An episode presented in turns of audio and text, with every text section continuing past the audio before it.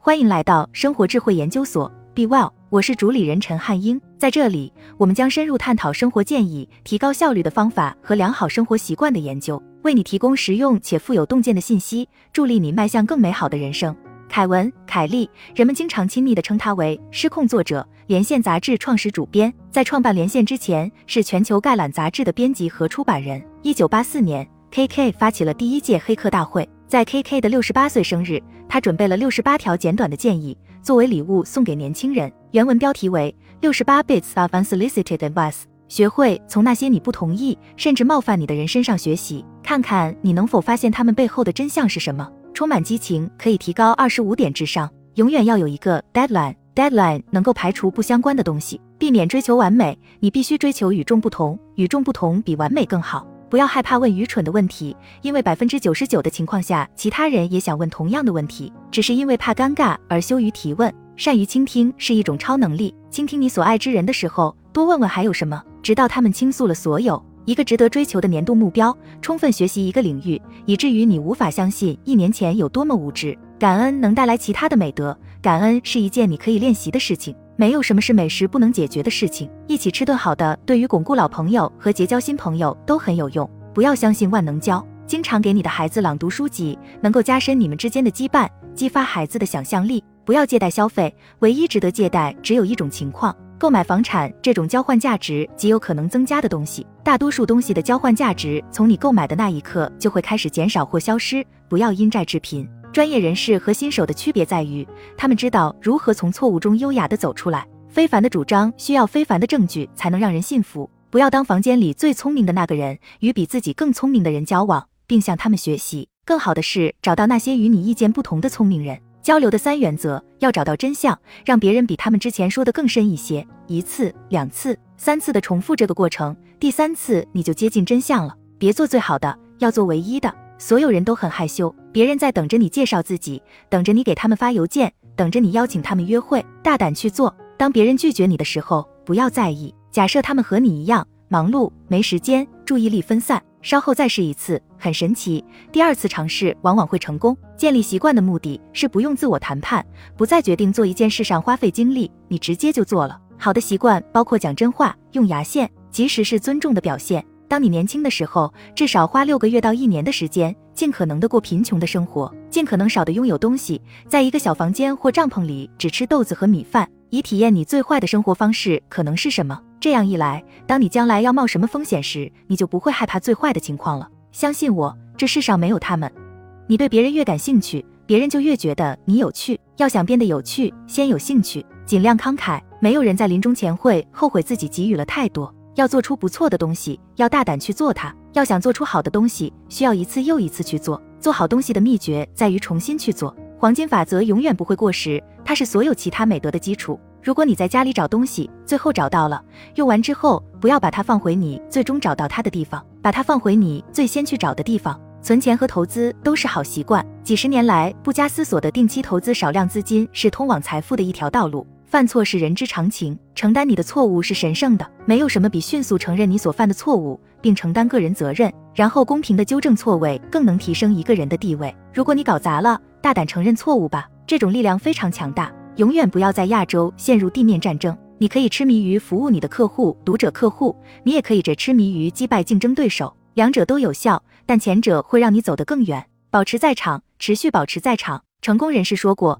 百分之九十九的成功就是因为保持在场赢得的。把创作和改进的过程分开，你不能同时进行写作和编辑，不能同时雕刻和抛光，不能同时制作和分析。如果你这样做，编辑会阻止创造。当你发明时，不要选择。当你画草图时，不要检查；当你写第一稿时，不要反思。在开始的时候，创造者的头脑必须从评判中解放出来。如果你从未跌倒过，那么你也就从未努力过。也许宇宙中最反直觉的真理是：你给别人的越多，你得到的也越多。了解这一点是智慧的开始。朋友比钱更好。几乎所有金钱能做的事情，朋友都能做得更好。在许多方面，有一个有船的朋友比自己有一艘船要好。这是真的。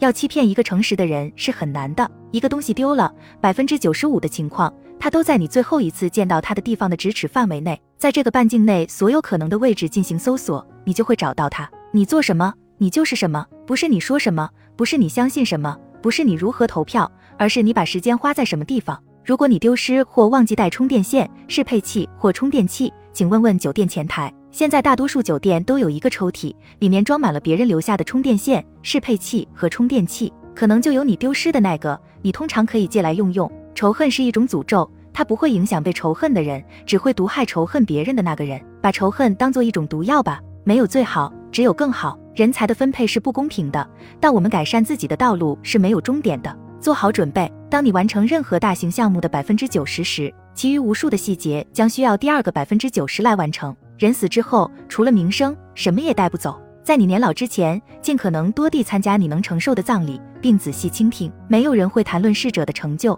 人们唯一会记得的是你在取得成就时是个什么样的人。你每花一块钱购买一些实质性的东西，预计在其寿命结束时要支付一块钱的维修、保养或处理费用。任何真实的东西都始于对可能发生的事情的虚构，因此，想象力是宇宙中最强大的力量，也是一种你可以变得更好的技能。它是生活中的一种技能，帮助你从其他人忽视的事情中获益。不要浪费危机和灾难，没有问题就没有进步。度假时，先去行程中最偏远的地方，绕开城市，在偏远地区，你会最大限度地感受到另类的冲击，然后在回来的路上，你会回到城市中熟悉的舒适。当你收到在未来做某事的邀请时，问问自己：如果这件事安排在明天，你会接受吗？这可以筛选掉大部分事情。不要在电子邮件中说任何你不愿意直接对某人说的关于某人的事情，因为最终他们会知道。如果你迫切需要一份工作，你只是老板的又一个问题。如果你能解决老板现在的许多问题，你就稳了。想找到工作，就要像你的老板那样思考。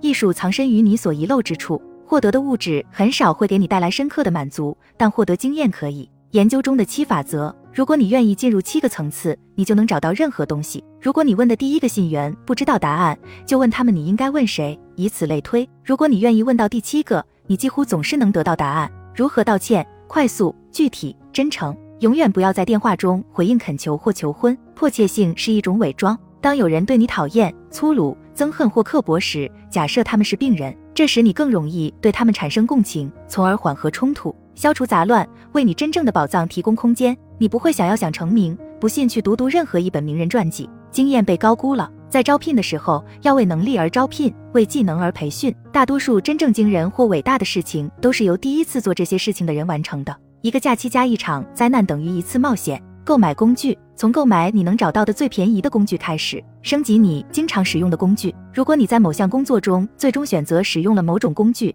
就买你能负担得起的最好的。学会进行二十分钟的小憩而不感到不自然。如果你不知道自己对什么有热情，也要知道单纯追求快乐会让人麻痹。对大多数年轻人来说，一个更好的座右铭是掌握一些东西，无论什么东西。通过掌握某种技能，你可以朝着能给你带来更多快乐的方向延伸发展，并最终发现你的幸福所在。我很肯定，一百年后，我们今天认为是正确无误的事情，很多都会被证明是错误的。甚至可能是令人尴尬的错误。我非常努力的去寻找我今天错在哪里。从长远来看，未来是由乐观主义者决定的。成为一个乐观主义者，不是要忽视现有的许多问题，而是想象怎么才能改善我们解决问题的能力。好了，以上就是今天的分享。如果您有什么看法，欢迎在下方留言与我们交流分享。期待我们下次相遇。